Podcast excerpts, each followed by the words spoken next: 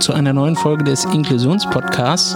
Wenn ich mich nicht verrechnet habe, ist das Folge Nummer 26. Aber ich habe ja eine Tradition, mich zu verrechnen. Wir müssen mal schauen.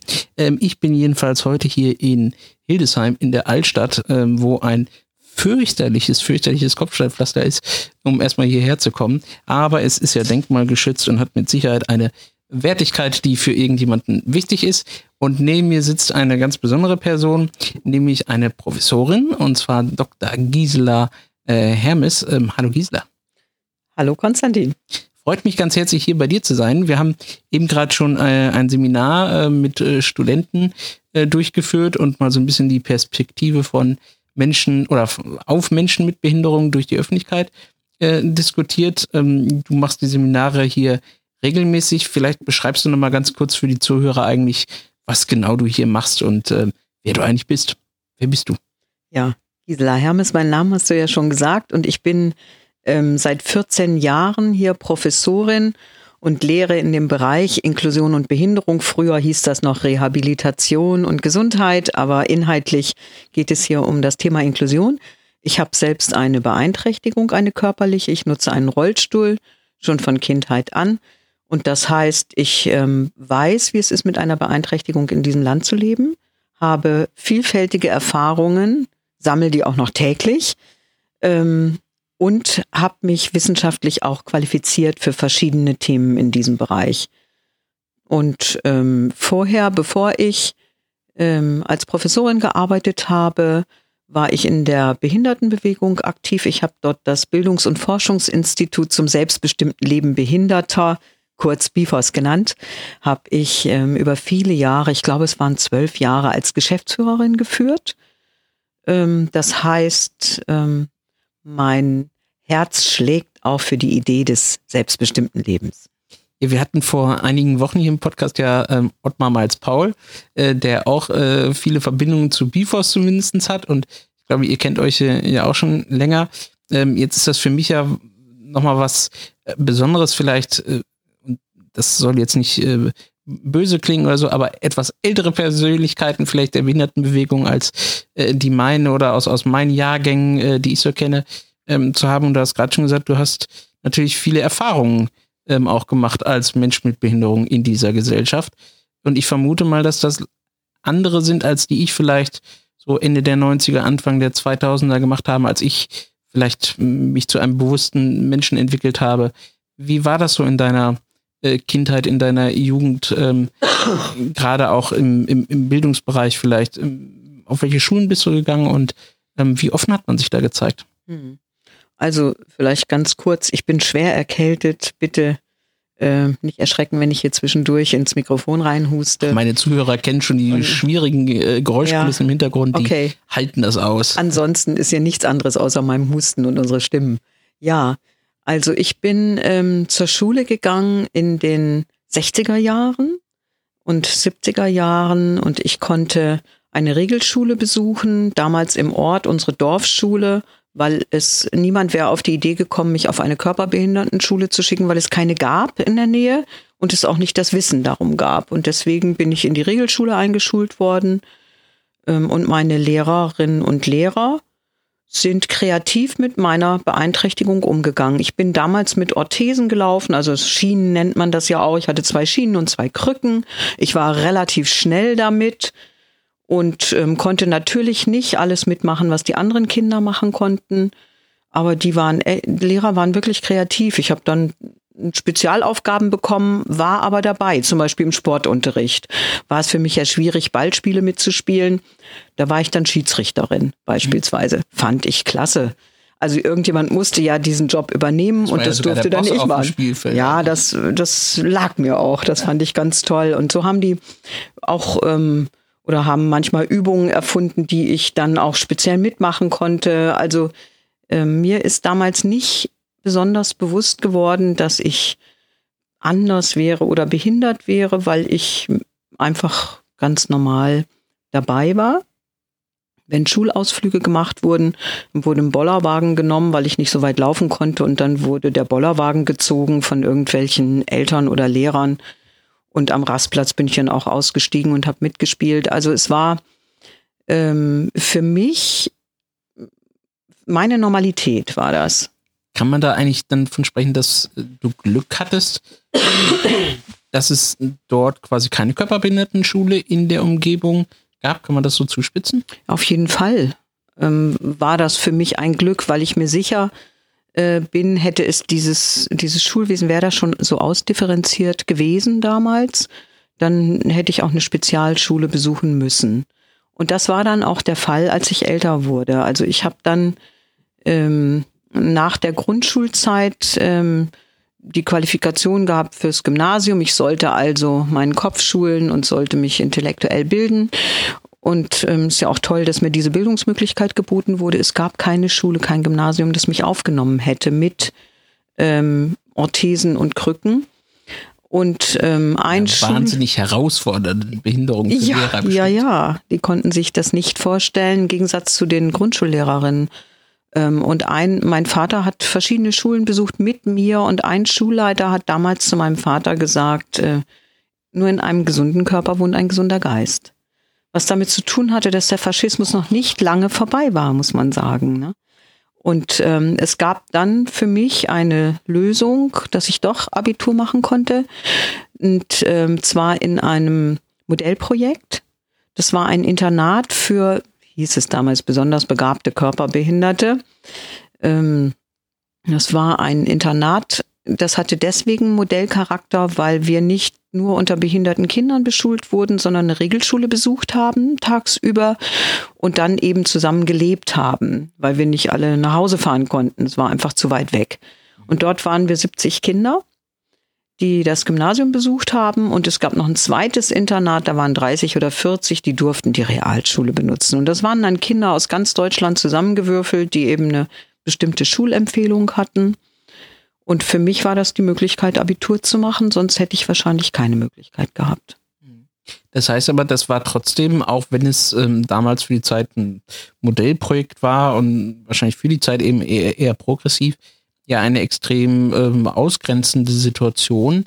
Ähm, ich weiß jetzt nicht, ich stelle mir das so vor, äh, wenn du dann dort in der Schule warst und gesagt hast, lass mal nachmittags irgendwie treffen und äh, wie hat sich das für dich angefühlt, wenn du dann ja, denen quasi sagen müsst, naja, ich wohne im Internat und da sind dann auch alles andere irgendwie Menschen mit Behinderung und äh, ja, äh, hast du da mal dann Freunde zu dir geholt, die nicht im Internat gewohnt haben? War das so einfach möglich? Wie war das so für dich als Schüler?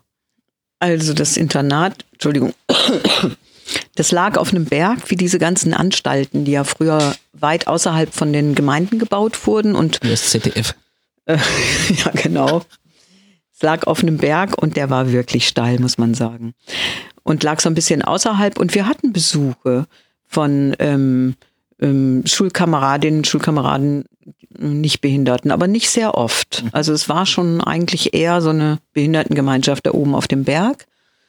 Es gab so eine Durchmischung und ich muss sagen, es ist auch so, dass eine meiner ältesten Freundinnen aus dieser Schulzeit ist. Es ist eine ähm, eine Frau, die damals eben im Dorf gewohnt hat und die Schule besucht hat und wir sind auch heute noch befreundet. Also es gab Freundschaften durchaus, aber unsere alltägliche Situation war eben doch ausgegrenzt da oben auf diesem Berg.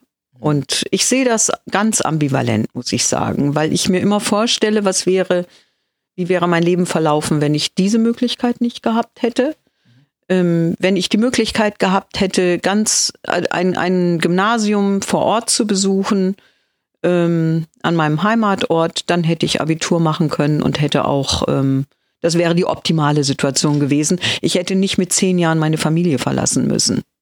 Also da wollte ich gerade nämlich noch drauf eingehen. Also du warst zehn Jahre alt, zehn Jahre alt, als du ins Internat äh, gehen musstest, ja, weil es sonst eben keine andere Möglichkeit gegeben hätte. Ähm, das erinnert aber ja auch nochmal im geschichtlichen Kontext sehr an Zeiten, wo man Menschen mit Behinderung oder auch andere ähm, Kinder, die aus irgendeinem Grund wohl auffällig sind, aus den Familien rausgenommen hat. Also die, die Bindung zur Familie, das Aufwachsen vielleicht mit äh, Geschwistern oder was auch immer, ist ja durchaus was Wichtiges und Relevantes. Ähm, wie hat sich das also ganz persönlich für dich angefühlt, ohne deine Familie aufzuwachsen oder größtenteils jedenfalls? Also es war natürlich ähm, ein ganz harter Bruch für mich. Und ähm, mir wurde, das habe ich erst im Nachhinein so reflektieren können, mir wurde da meine Beeinträchtigung klar. Ich hatte vorher dieses Gefühl nicht. Also ich habe mich nicht abgegrenzt gefühlt und ähm, ich habe es als Strafe empfunden, von meiner äh, Familie getrennt zu werden, damals als Kind und ähm, habe dann realisiert, dass ich anders bin und habe dachte ab diesem Moment, weil ich anders bin, weil ich nicht so laufen kann wie andere Kinder, deswegen darf ich nicht bei meiner Familie leben. Also ich habe das als eine große Ungerechtigkeit empfunden und ich hatte natürlich furchtbar Heimweh, wie die anderen Kinder auch.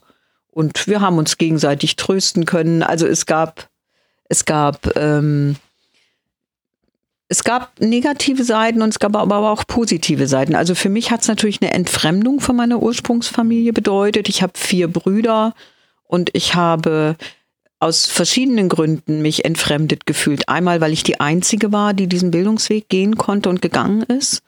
Äh, meine Brüder aus anderen Gründen nicht. Sie haben sich auch anders entschieden teilweise, aber das heißt, ich bin die Einzige, die aus einer Arbeiterfamilie aufgestiegen ist, in einer Arbeiterfamilie. Und der andere Grund, dass ich eben nicht mit ihnen aufgewachsen bin. Das hat schon eine Distanzierung geschaffen, auf jeden Fall auch. Es gab aber, wie gesagt, auch positive Aspekte weil ich bin da in einer Zeit in dieses Internat gekommen, zur Zeit der Studentenbewegung, die auch auf, aufs Heim übergeschwappt ist. Und in meinem kleinen Ort mit 10.000 Einwohnern, weit weg von der großen Welt, sage ich mal, wäre das, wäre ich nicht so politisiert worden, glaube ich. Und das wurde ich damals sehr stark. Also wir hatten Zivildienstleistende in diesem Internat, die, ähm, das gab es damals noch, das kennt man heute nicht mehr. Heute sind es Buftis. Ja, aber Menschen, die eben den Zwangsdienst, äh, äh, Militärdienst nicht machen wollten, konnten dann einen Zivildienst äh, machen. Und das waren so hochpolitische junge Leute, die haben uns junge Menschen aufgewiegelt gegen autoritäre Strukturen. Und man kann sich vorstellen, in so einem Heim, wo es noch Bestrafungen gab wie Kerker und sonstige Geschichten. Kerker, wie Ja, das, das wurde gerade damals abgeschafft, als ich hinkam. Es gab da einen dunklen Raum ohne Fenster. Und wenn jemand sich viel verhalten hat, wurde der schon mal eingesperrt. Also die, die Bedingungen in den Heimen waren extrem autoritär und auch extrem hierarchisch. Und ich kam in eine Zeit, in der sich das alles auflöste, weil wir, weil sich Kinder und Jugendliche aufgelehnt haben. Und ich bin so reingewachsen. Also mit 13 war ich ähm, Internatssprecherin und habe dann mit den Erzieherinnen, Erziehern und der Heimleitung am Tisch gesessen und habe Regeln ausgehandelt. 13, so frühreif vielleicht Ja, nein, ich weiß gar nicht, ob frühreif, sondern wir hatten einfach immer stärker so ein Bewusstsein dafür, dass wir etwas verändern wollten und mitsprechen wollten. Und das war einfach diese Zeit. Heute ist es, glaube ich, gar nicht mehr so. Aber in dieser Zeit kam so die Idee auf, ähm, demokratische Regeln wirklich durchzusetzen und das bedeutete auch, dass die Menschen, um die es ging, das waren wir Kinder eben und Jugendliche, mit an einem Tisch sitzen mhm. und auch mit darüber sprechen, wie das Leben dort sein soll und wie die Regeln auch in der Einrichtung sein sollten. Und das haben wir sehr stark gemacht. Also wir, wir waren, glaube ich, ich weiß auch gar nicht, ob das heute noch so ist in verschiedenen Einrichtungen. Wir haben uns wirklich auch sehr stark aufgelehnt. Wir hatten beispielsweise die Situation, da war ich, glaube ich, so 15. Da soll, wurde einem Erzieher, der sehr linke Ideen hatte und sehr freiheitlich gedacht hat, ihm wurde gekündigt. Mhm, ja. Und daraufhin haben 70 Kinder und Jugendliche einen Hungerstreik gemacht, weil wir den wiederhaben wollten. Es lag nicht nur daran, dass Spinat auf der. wir wollten mitsprechen und wir fanden das ungerecht. Wir haben es nicht geschafft. Wir haben den Hungerstreik dann organisiert und auch sehr fair, weil es gab natürlich auch Kinder, die hätten gesundheitliche Schäden durch Nicht-Essen bekommen. Und da haben wir gesagt, natürlich sind das Ausnahmen, die können sich dann mit uns solidarisieren. Also wir haben geguckt, dass niemand zu Schaden kommt. Die Heimleitung hat uns mitten während der Schulzeit nach Hause geschickt, weil sie nicht mehr die äh, unsere, für unsere Gesundheit ähm, äh, verantwortlich sein wollten. Wir haben alle Ärger zu Hause gekriegt mit den Eltern. Wir haben nicht geschafft, dass dieser Erzieher wieder angestellt wurde, aber der Heimleiter musste gehen. Ja, großartig. Ja, also das heißt, ich bin dort auch sehr stark sozialisiert worden und habe sehr früh erfahren, dass es sich ähm, lohnt, sich einzusetzen auch.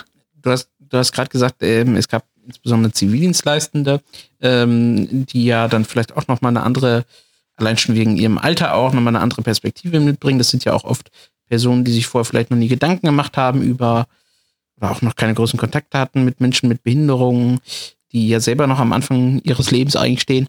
Ähm, wie hast du das wahrgenommen? Ich persönlich zum Beispiel suche mir als Assistenten immer Personen, die explizit nichts gelernt haben in diese Richtung, weil ich immer das Gefühl habe, die sind ähm, offener, haben eben mehr so diese Perspektive darauf, ähm, weiß nicht, ein, ein normalisiertes Leben und sind nicht schon vorgeprägt von irgendwelchen ähm, Ausbildungen, Einrichtungen, was auch immer, wo sie vorher gelebt haben. Wie, habt ihr das damals wahrgenommen, mit diesen Zivildienstleistenden zusammen zu leben, zu arbeiten? Das war toll. Das waren ja ja Kumpels für uns. Mhm. Die waren ja altersmäßig nicht so weit entfernt. Gut, als ich zehn war schon, aber als ich älter wurde, dann auch nicht mehr. Zwischen 16 und 18 ist jetzt so ein großer Unterschied nicht. Das waren eher Kumpels und wir haben eher gemeinsame Aktivitäten unternommen und die, die waren auch näher dran am Jugendleben. Mhm. Es waren dann Leute, die haben sich im Jugendclub im Ort engagiert und die haben dann dafür gesorgt, dass wir da mit hingegangen sind, beispielsweise. Also die hatten so das, Interesse, dass wir so ein gemeinsames, ich sag mal normales in Anführungsstrichen, also so ein Jugendleben zusammenleben. Und das war sehr herzerfrischend, fand ich. Und insofern, ähm, ja, und kann ich dir dazu stimmen. Also das hat gut getan, nicht diese Barriere der pädagogischen Bildung zwischen mhm. uns zu haben. Ja, mhm. kann ich sehr gut nachvollziehen. Ähm, du warst dann ähm, auf dem Internat, hast dann dort dein ähm, Abschluss gemacht. Ähm, hast gerade gesagt, das war ja eine Zeit, ähm, wo die Studentenbewegung aktiv war, wo es generell eine Aufbruchsstimmung, zumindest intellektueller Natur vielleicht, gab unter jungen Menschen. Ähm, hast du äh, damals äh, für dich das schon ähm, als eine Basis gesehen oder genommen, um auch aktiv zu werden für Menschen mit Behinderung? Oder hast du erstmal, ähm, ich sag mal, das außen vor gelassen und äh, erstmal äh, das so aufgenommen? Na, die Welt war ja erstmal klein. Die Welt war erstmal dieses Internat und die Schule. Und wir kamen da ja auch nicht raus. Für mich gab es eine andere Möglichkeit, dort rauszukommen. Und das war keine politische, sondern ich war Leistungssportlerin. Man langweilt sich in so einer Institution ja auch furchtbar. Also da gibt es furchtbar lange Sonntagnachmittage und Samstagnachmittage und sowas. Und ich habe dann immer Sport betrieben bin auf dem Basketballplatz oder ich habe ähm, äh, ja andere Dinge gemacht und bin dann relativ früh Leistungssportlerin geworden und habe auch in der äh, Frauennationalmannschaft Basketball gespielt recht früh. Und das war meine Möglichkeit, eben in die große Welt zu kommen und zu sehen, was es sonst noch so gibt. Das war natürlich auch toll. Und ähm, außerhalb dieses Internates, ich hatte ja gar keine oder kaum Möglichkeiten, irgendwie politisch aktiv zu werden. Ich denke aber, es hat mich geprägt. Also dieses, ähm, dieses Engagement dort hat mich geprägt und auch unsere Diskussionen unter jungen Leuten, die hatten wir. Wir haben nach dem Abendessen immer zusammengesessen. Es gab immer irgendwelche, die Gitarre spielen konnten und die dann ähm, Hannes Wader oder Franz Josef Degenhardt Lieder gespielt haben, die damals hochaktuell waren und ja auch sehr politisch. Viele davon und werden gerade wieder werden wieder. Nicht wichtiger als vorher vielleicht. Und wir haben auch diskutiert. Also wir hatten schon durchaus eine Diskussionskultur. Nicht alle. Es gab natürlich eine bestimmte Szene dann auch. Auch sowas gibt es in so einem Internat unter 70 Kindern und Jugendlichen. Da sind nicht alle auf dem gleichen Weg, sage ich mal. Aber es gab da auch ähnliche Interessen. Und ähm, politisch engagiert habe ich mich erst später. Und sowas wie eine Behindertenbewegung gab es auch überhaupt nicht. Mhm. Also die Idee davon gab es nicht mal. Aber ähm, würdest du trotzdem für dich sagen, dass du schon eine bestimmte Vorstellung von dem hast, wie du Behinderung wahrgenommen hast? Ähm, also warum ich das so frage, ich, ich kann das nur aus meiner eigenen Vergangenheit von als, als jugendlicher, junger Erwachsener zu mir ansehen und da hatte ich eben noch keine bestimmte Vorstellung von Behinderung, beziehungsweise habe hab die Vorstellung übernommen, die es eben in der Gesellschaft genauso gab. Und ich ähm, habe das ähm, sehr genossen dann auch. Ähm, später, bei mir ist das natürlich über andere Wege gegangen, dann über Internet, über soziale Netzwerke, wie auch immer, auf äh, Menschen mit Behinderung zu stoßen, die schon weiter waren in dem Gedanken, was, was ist eigentlich eine Behinderung, welchen Stellung in der Gesellschaft sollten wir haben, wie ist das Verhältnis Gesellschaft zu Behinderung. Ähm, und wenn du jetzt sagst, ihr wart ja dann äh, Jugendliche, die, weiß ich nicht, abends nochmal Marx zitiert haben oder so. Da könnte man ja jetzt meinen, naja, das hat ja auch etwas damit zu tun, wie bestimmte Gruppen in der Gesellschaft, äh, welche Stellung sie haben. Also habt ihr auch da mal das Thema Behinderung schon mal diskutiert oder habt ihr wirklich das mm ausgeblendet? Das haben wir nicht diskutiert. Das Thema Behinderung. Ähm, ich glaube schon, dass wir mit zu denen gehörten, die die ersten waren, die das so thematisiert haben in Deutschland. Aber das war ein bisschen später. Das war so Ende der 70er, Anfang der 80er Jahre in der Zeit, als ich mein Studium begonnen habe. Mhm. Da gab es auch so die ersten Organisationen, die mir bekannt wurden, ähm, die sich wirklich mit dem Thema Behinderung und gesellschaftliche Ungerechtigkeiten auseinandergesetzt haben. Also wir, was ich eher sagen kann, die Basis für meine ähm, spätere politische Arbeit war eher ein ganz großes Gefühl für Gerechtigkeit und Ungerechtigkeit.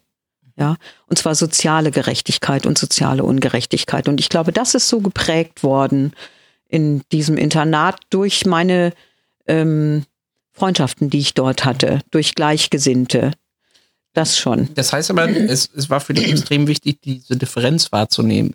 Also quasi zwischen äh, den Mitschülern in der Klasse, die eben nachmittags zu ihren Familien nach Hause gegangen sind, die vielleicht am Wochenende auch nochmal andere Möglichkeiten hatten, als ihr das im Internat hatte? Oder würdest du sagen, ähm, das hat sich mehr aus diesem ähm, Internatskonstrukt selbst herausgebildet?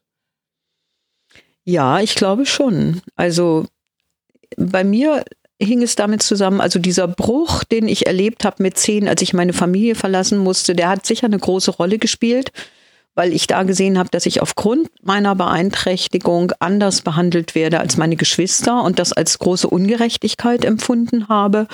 Und ich glaube, das ging auch anderen so, auch im Internat. Ich habe dann ähm, ich bin ja dann weiter mit nicht behinderten Kindern in die Schule gegangen. Also das habe ich gar nicht so als den großen Unterschied wahrgenommen. Ja, aber Obwohl, eben, eben gerade, weil du die eben dort wahrgenommen hast und ja vielleicht hast du da, da Unterschiede gemerkt, so nach dem Motto, also die können Sachen machen oder die haben mehr Freiräume, mehr Möglichkeiten, als ich das. Nee. Das war nicht so. Also das war, war wirklich nicht so. Wir hatten da wir hatten da oben viele Freiräume auf unserem Berg, das muss man schon sagen. Ne? Also teilweise war es so, wenn ich mir angeguckt habe, ähm, die äh, also pädagogischen Vorstellungen waren ja in den 60er, 70er noch wesentlich strenger als heute.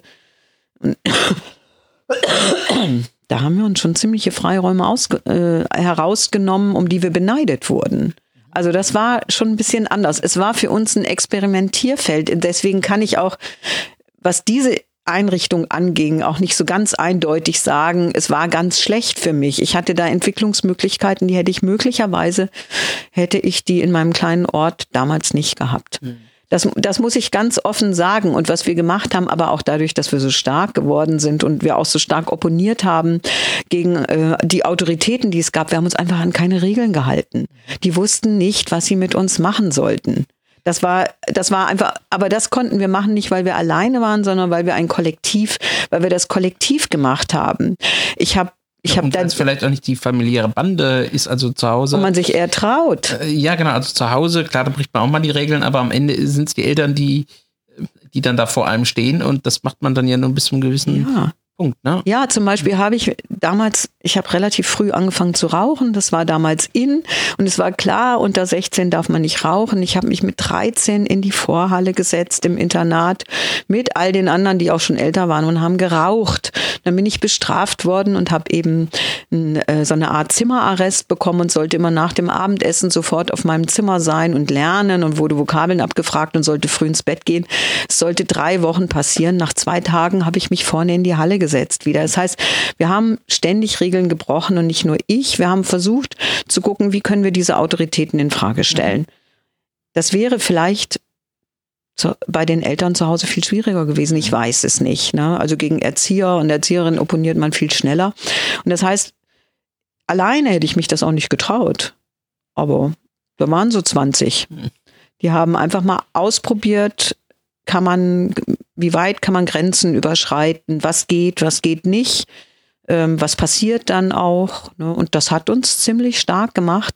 Und darum haben uns die, die Mitschüler teilweise sehr beneidet. Mhm muss ich sagen. Das kann ich mir vorstellen. Das ist ja dann auch etwas mit diesem, das Wahrnehmen des Kollektivs, was ja auch vielleicht dann später für tatsächlich die Arbeit in der Behindertenbewegung ähm, vielleicht kannst du gleich auch nochmal überlegen, ab wann man das überhaupt als Binnenbewegung bezeichnet hat. Das ja. ist ja auch eine spannende Frage. Aber ähm, da war das dann ja ganz wichtig, ähm, plötzlich wahrzunehmen, wir sind eben nicht irgendwelche einzelnen Individuen, ähm, die aus welchen Gründen auch immer vermeintlich meinen, es ist eine individuelle Diskriminierung, mhm. Limitierung der Möglichkeiten, sondern wahrzunehmen, wir als Kollektiv haben ein Problem und wir als Kollektiv können auch etwas dagegen tun.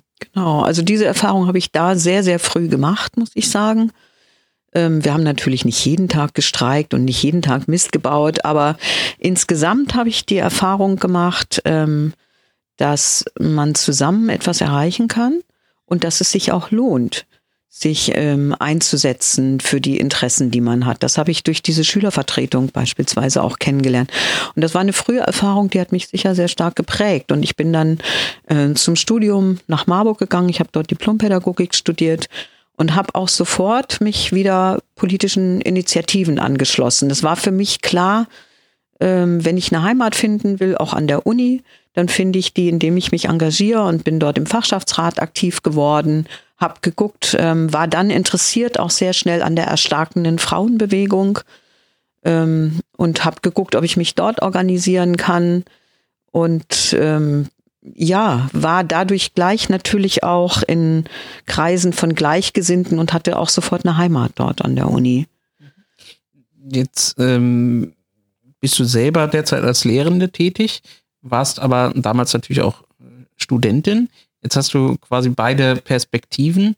Ähm, kannst du etwas sagen, was sich geändert hat an ähm, den Strukturen, die es für Menschen mit Behinderung gibt, die studieren? Also du weißt ja jetzt selber, was es damals vielleicht für Unterstützungsformen gab, wie ähm, offen oder nicht offen, vielleicht auch Lehrende damals waren. Vielleicht kannst du dann nochmal was zu sagen, ob das, ob du da damals auf Vorurteile gestoßen bist und wie das vielleicht heute ist. Also die ähm, Universität Marburg galt damals als sehr offen und sehr links. Und ich habe mein Studium als große ja, Freiheit erlebt, muss ich sagen. Ich kann nicht sagen, dass ich auf Seiten der Lehrenden auf irgendwelche Vorurteile gestoßen bin, überhaupt nicht. Manchmal gab es die auf Seiten der Kommilitonen ähm, durch blöde Sätze, mhm. die ich auch erlebt habe. Da, das gab es manchmal, aber ja, ich kann, kann nicht sagen, dass ich mich da sehr groß diskriminiert gefühlt habe. Und es gab wenig Unterstützung für äh, Studierende mit Beeinträchtigung damals. Also wir kamen klar. Ähm, sowas wie Barrierefreiheit gab es nicht umfassender, aber es gab sowas wie Zugänglichkeit. Das hieß, wenn ich zum Beispiel ins Hörsaalgebäude wollte, dann musste ich durch einen Kellereingang, der mir aufgeschlossen werden musste, weil dort unten im Keller dann der Aufzug war, der zu den Hörsälen führte. Ich kam also hin, aber es war für mich schon sehr umständlich und ich konnte auch nie mit meinen Freunden und Freundinnen gleichzeitig losziehen und mich dann gleichzeitig in den Hörsaal setzen. Die waren dann immer schon da und die guten Plätze alle vergeben. Aber ich kam im Grunde fast überall hin. Es gab auch Gebäude, die waren nicht zugänglich. Da mussten dann Lehrveranstaltungen nach unten gelegt werden.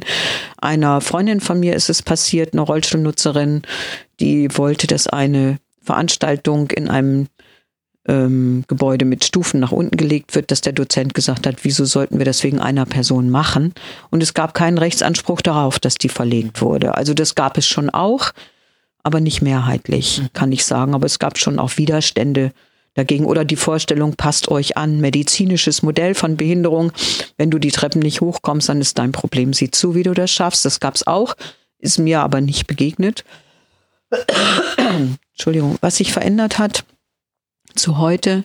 Ich berate hier an der HWK ja Studierende mit unterschiedlichen Beeinträchtigungen zu Nachteilsausgleichen. Und es gibt heute einen Rechtsanspruch auf Nachteilsausgleich. Und das ist so wichtig. Es gibt oft nicht das Wissen darum und ich versuche das wirklich zu verbreiten.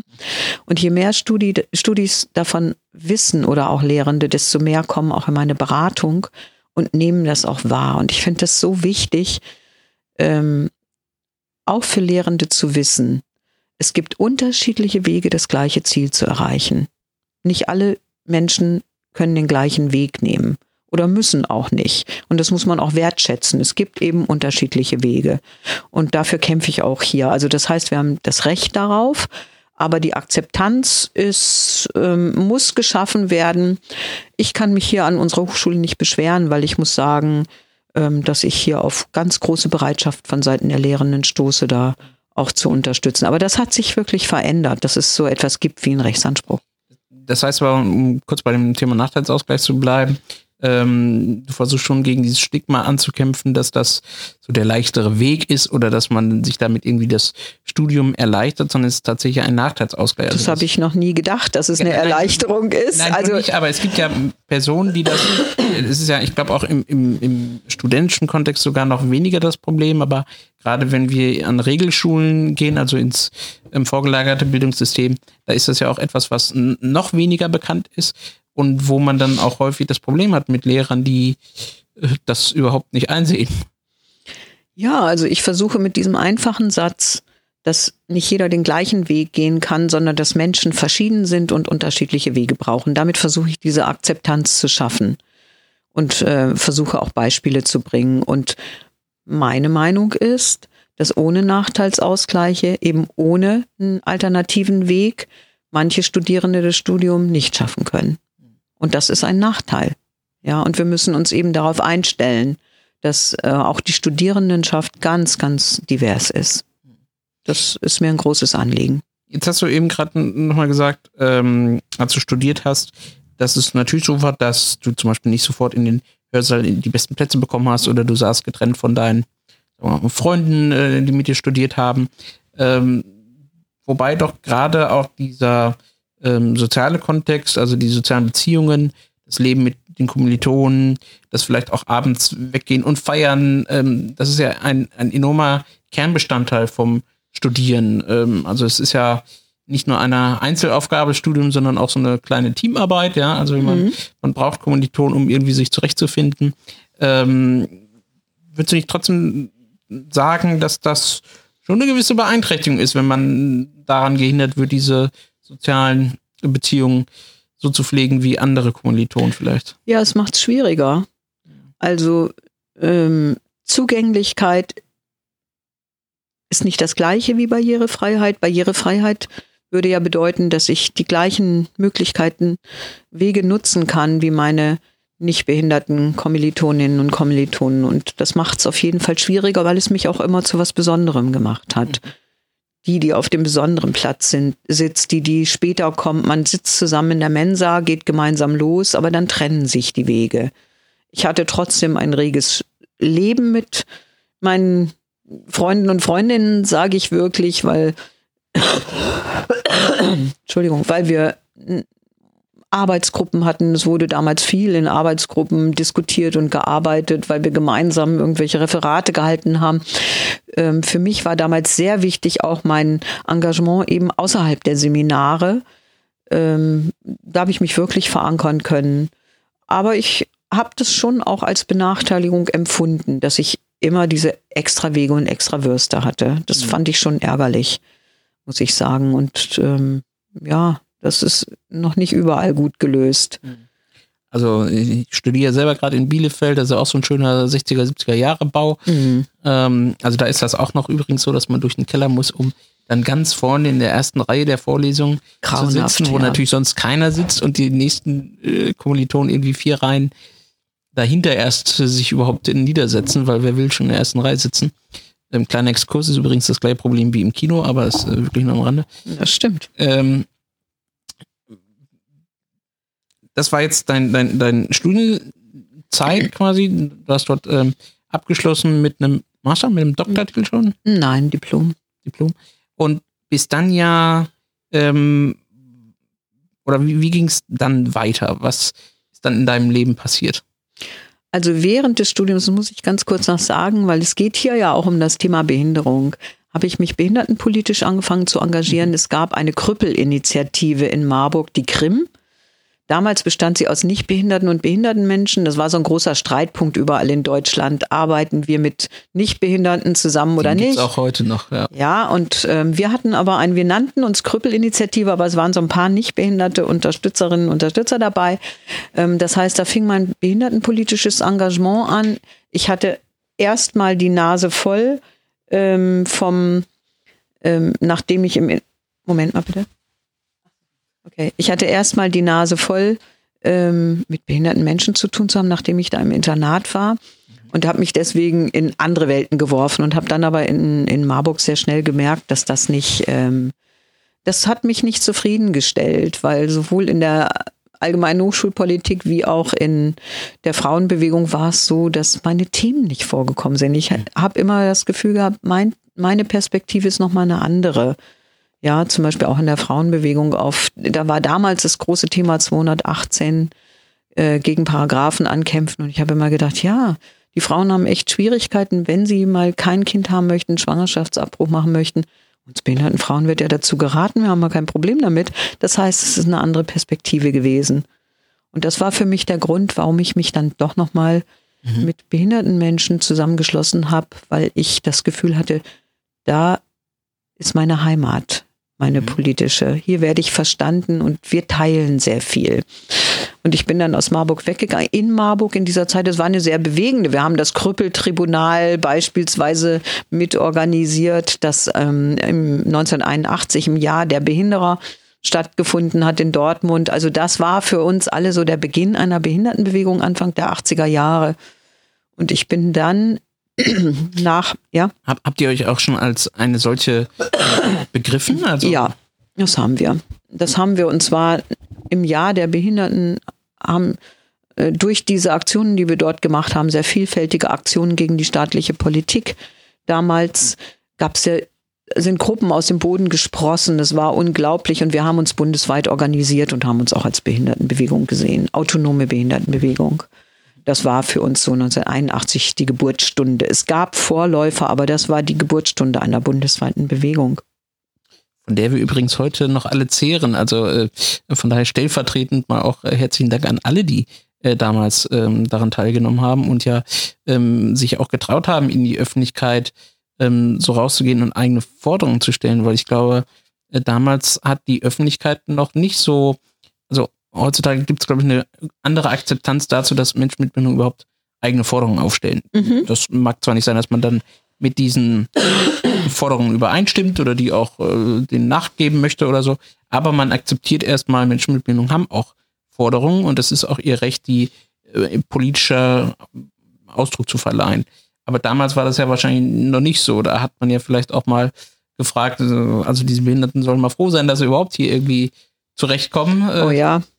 Ja. Das war so. Also das waren auch teilweise Reaktionen, aber wir waren auch von Anfang an sehr radikal und es war auch notwendig. Wir haben Straßenbahnen blockiert, wir haben Großveranstaltungen gemacht, wir haben Demos gemacht, wir haben ähm, uns in Marburg relativ früh auch zusammengeschlossen als behinderte Frauen, innerhalb der Bewegung ganz mächtig umstritten. Es hieß dann, wir spalten die Bewegung.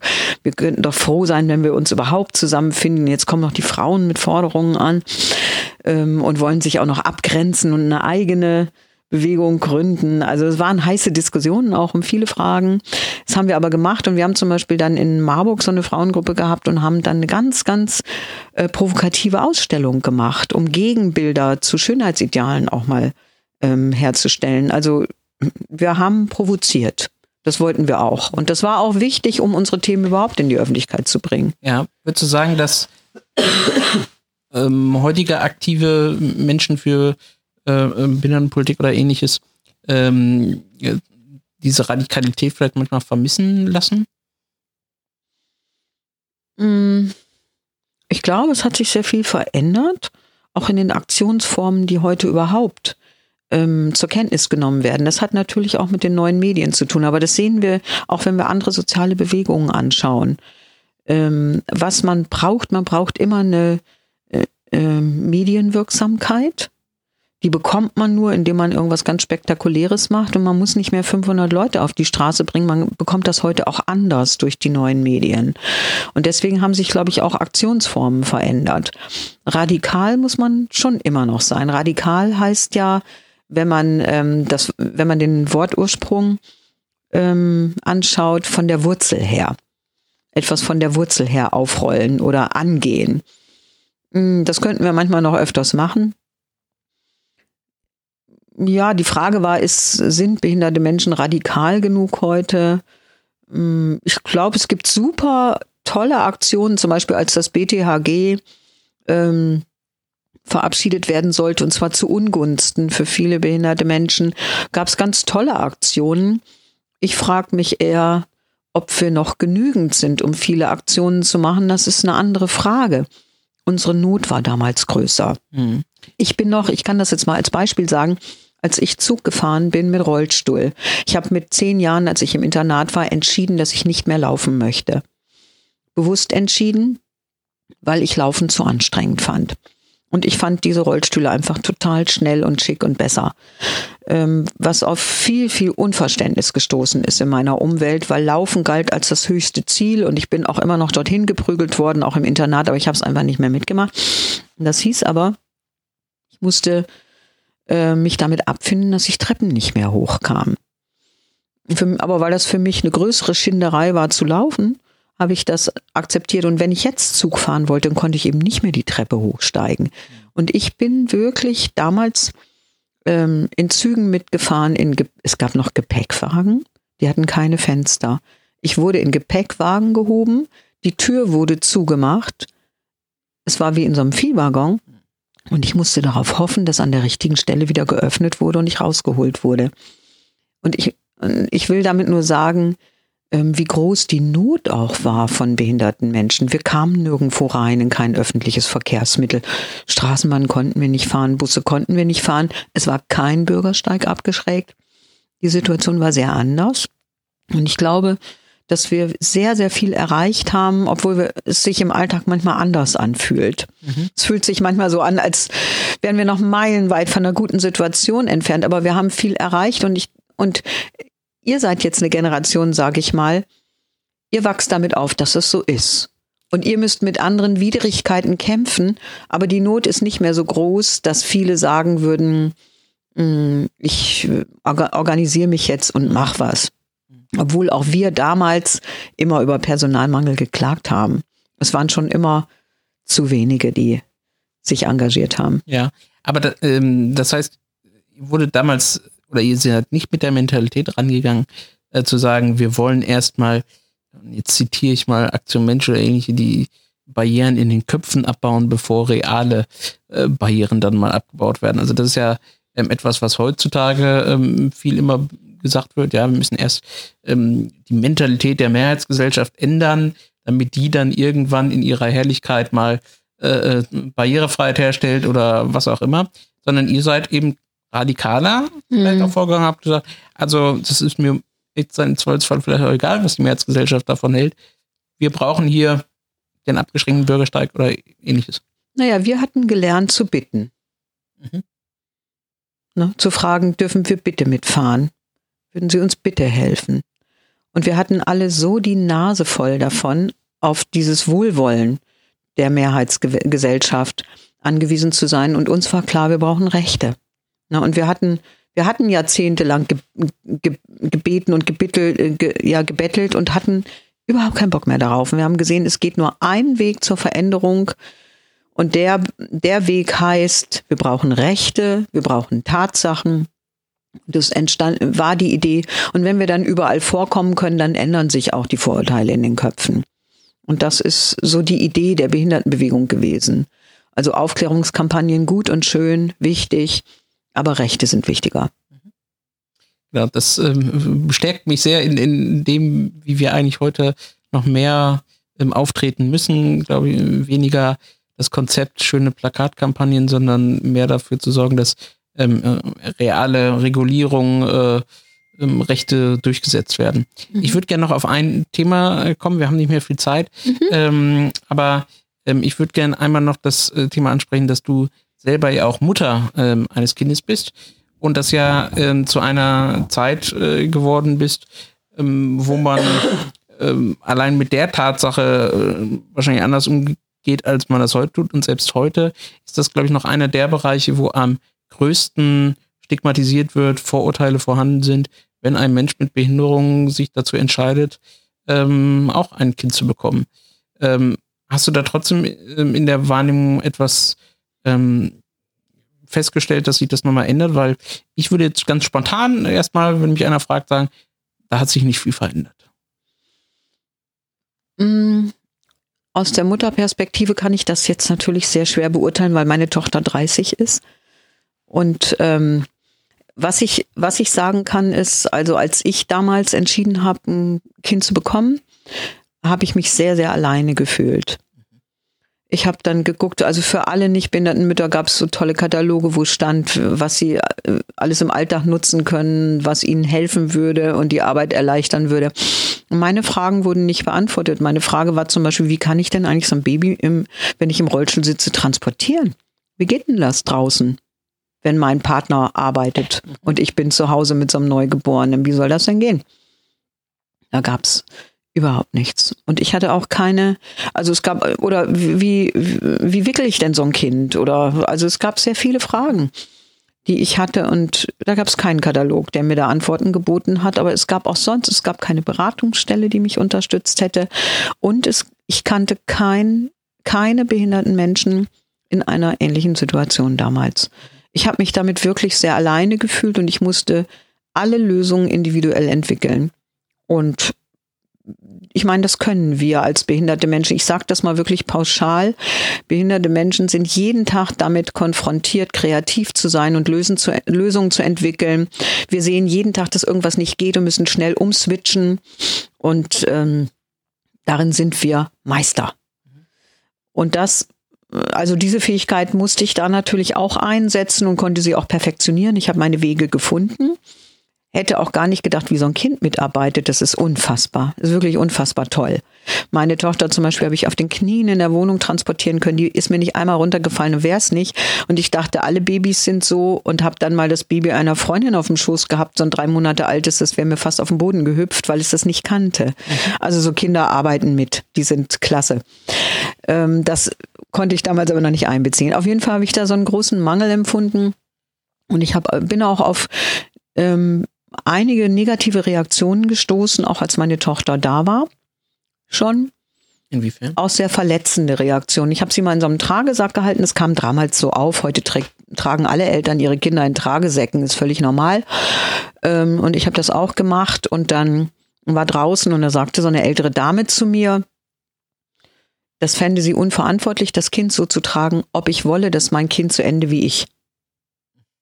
Das heißt also, ich Schuld daran habe, wenn es eine Behinderung hätte und eine Behinderung war anscheinend auch was sehr Schlechtes für sie, weil wenn man so endet wie ich im Rollstuhl, das ist wohl etwas, das war ein sehr negatives Bild. Das war sehr kränkend für mich. Ich musste viel schlucken.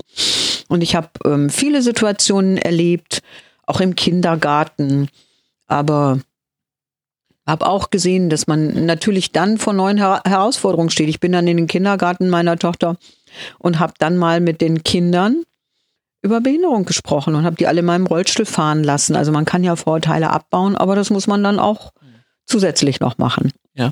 Aber hat man grundsätzlich äh, die Entscheidung überhaupt von dir in Frage gestellt? Also so nach dem Motto, warum muss denn jetzt ausgerechnet äh, die behinderte Frau auch noch ein Kind kriegen? Das hat keiner so offen gemacht. Niemand so offen, aber, aber, sowas bekommt man natürlich schon ab und zu mit durch die Blume. Was ich eher erlebt habe, war, als ich im neunten Monat schwanger war, gab es immer noch Leute, die mich niemals als Schwangere registriert hätten, weil es nicht in der Vorstellung vorkam, dass jemand ähm, eine Frau, die im Rollstuhl sitzt, ein Kind kriegen kann. Also ich habe das mal genannt, als ich darüber gesch äh, geschrieben habe. Die dachten, der dicke Bauch gehöre zu meiner Behinderung oder mhm. zu meinem Körper dazu. Ne? Also diese Vorstellung war, also es ist Leuten wirklich das Gesicht rausgefallen, manchmal, wenn ich es erzählt habe, obwohl es so offensichtlich war. Er sowas hat aber nie jemand jetzt so offen in Frage gestellt. Auf so Reaktionen bin ich nicht gestoßen. Und ist es dir mal passiert, dass man quasi deine ähm, äh, vielleicht auch Erziehung in Frage gestellt hat? Ähm, also kann überhaupt eine Frau im äh, Rollstuhl ein Kind großziehen oder dass vielleicht, wenn mal das Kind, was ja mal vorkommen mag, sich mal nicht entsprechend verhalten hat, wie es das normalerweise soll, gleich zurückfällt auf, na, ist ja kein Wunder, es ist ja äh, Kind von einer behinderten Frau oder ist so etwas die glücklicherweise vielleicht nicht passiert? Ähm, also ich bin sehr beobachtet worden von meiner Umwelt. Und zwar jeder, jeder Schritt sagt man ja nicht im Rollstuhl. Jede Bewegung außerhalb der Wohnung ist sehr genau analysiert worden. Das habe ich gemerkt, als ich, als meine Tochter, da war sie schon 20, sprach mich eine Frau an. Ich war mittlerweile umgezogen Ähm, und die sagte zu mir, fragte mich, wie es denn meiner Tochter gehe. Und ich habe gefragt, kennen wir uns? Und sie sagte dann, ich habe in der gleichen Straße gewohnt wie Sie. Ich habe Sie immer genau beobachtet, wie Sie das machen und habe Sie sehr bewundert dafür. Aber das zeigt mir, ich bin schon aufgefallen auch. Ähm, und ich wusste das auch. Ich glaube, ich hatte auch verinnerlicht, und das hat sich nachher in meiner Dissertation auch herausgestellt. Ich habe geschrieben, also meine Dissertation über Eltern mit ganz unterschiedlichen Beeinträchtigungen und habe nicht nur geguckt, ob ihnen Hilfsmittel fehlen, sondern habe auch geschaut, wie ihre Erfahrungen sind äh, mit der Umwelt und auch ähm, ja, habe auf verschiedenen Ebenen geforscht. Und die haben dort gesagt, also die beforschten Eltern, blinde Eltern, gehörlose Eltern, körperbehinderte Eltern, sie alle hatten immer das Gefühl, sie müssten besonders gute Eltern sein, weil sie so beobachtet werden und hatten immer ähm, Befürchtung, dass ihr Kind außerhalb der Wohnung auffällt und dass dann ihren Erziehungsunfähigkeiten zugeschrieben wird. Und das kannte ich auch. Also so Situationen hatte ich auch, wenn mein Kind mal einen absoluten Terz im Kaufhaus gemacht hat, auf dem Boden lag, geschrien hat. Da habe ich ihr einmal, obwohl ich es nicht wollte, irgendwelche bescheuerten Ballerinas im Winter gekauft, nur weil ich nicht wusste, wie ich die Situation sonst löse, weil ich dachte, der Aufstand, den die hier macht, der fällt auf mich zurück als behinderte Mutter. Also die Frage ist, ähm, wie kommt so ein Gefühl zustande? Es wird einem zum einen gespiegelt und man hat es irgendwie auch verinnerlicht. Und das berichteten interessanterweise auch in, in, im Rahmen der Interviews, die ich für die Doktorarbeit durchgeführt habe, alle Eltern. Also dieses Gefühl, extrem beobachtet zu werden und extrem gut sein zu müssen, aus Angst, dass einem sonst die Kompetenzen abgesprochen werden. Das ist ja auch ein ganz problematischer Mechanismus, weil du ja dein Verhalten eigentlich dann an das anpasst, was die Gesellschaft ein Stück weit durch die Vorurteile dann ja erwartet äh, und man sich demzufolge eigentlich der Mehrheitsgesellschaft anpasst, also diesen Vorurteilen ja im Voraus einen Gehorsam versucht zu begegnen und dadurch veränderst du ja dein eigenes Verhalten. Ähm, vielleicht ein, eine schnelle Frage noch mal. Nee, wir haben noch, ich würde sagen, wir können schon noch ein paar Minuten, fünf bis zehn Minuten okay. gehen schon noch. Perfekt. Ähm, mhm. Genau, also das ist ja etwas, was ähm, äh, die, die öffentlichen ähm, Vorurteile, Bilder von Behinderung beeinflussen auch das ähm, eigene, eigene, eigene Handlungen, eigene Persönlichkeit vielleicht. Mhm. Ähm, was braucht es gerade vielleicht für ähm, Menschen mit Behinderung, die jetzt Eltern werden wollen, vielleicht Eltern sind? Was braucht es da für ähm, Unterstützung? Du hast schon gesagt, damals waren dir kaum welche bekannt. Es gab keine Selbsthilfegruppen, keine Broschüren, keine was auch immer. Ähm, ich vermute einfach mal, dass es sowas heutzutage gibt, aber ähm, wie würdest du da sagen, wie ist da so der Stand? Brauchen wir mehr? Hat sich da was weiterentwickelt? Ähm, also ganz kurz zur Historie. Es hat sich was weiterentwickelt. Ich habe damals im BIFOS gearbeitet und das BIFOS hat unglaubliche Möglichkeiten geboten, Themen aufzugreifen, die für uns als behinderte Menschen wichtig sind. Und ich habe mich sehr allein gefühlt und habe gedacht, das kann doch nicht wahr sein, vielleicht gibt es noch mehr. Und habe dann eine Tagung organisiert für Eltern, die eine Beeinträchtigung haben. Und die Tagung war extrem gut besucht. Und was wir nicht erwartet hatten, es waren auch Eltern mit psychischen Beeinträchtigungen und mit sogenannten geistiger Behinderung, also mit Lernschwierigkeiten da. Damit hatten wir gar nicht gerechnet. Also eine Gruppe, die wir gar nicht so auf dem Schirm hatten damals. Und es hat sich dann aus diesen Tagungen der Bundesverband behinderter und chronisch kranker Eltern entwickelt.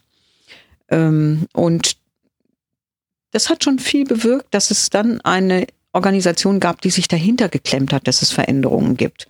Es gibt jetzt immer noch nicht die tollen Broschüren, weil es auch nicht die Lösung für einzelne Menschen gibt. Man muss schon auch individuell schauen, je nach Beeinträchtigungsform.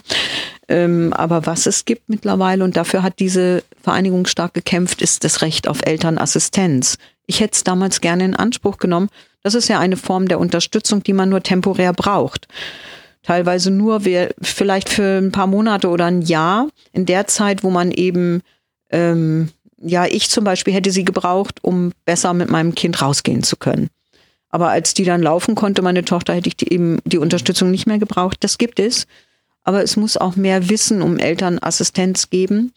Ich glaube, das Wissen. Erst seit 2018, glaube ich. Also, das ist wirklich was ganz Neues oder zumindest ist jetzt als Recht. Äh mit dem Bundesteilhabegesetz und das Wissen darum ist noch nicht sehr bekannt. Ich habe gerade ein ähm, Bericht, eine Berichterstattung gesehen, einen Fernsehbericht einer schwerbehinderten jungen Frau, die hat während der Schwangerschaft, sie wusste, sie wird alleinerziehend sein, Elternassistenz beantragt.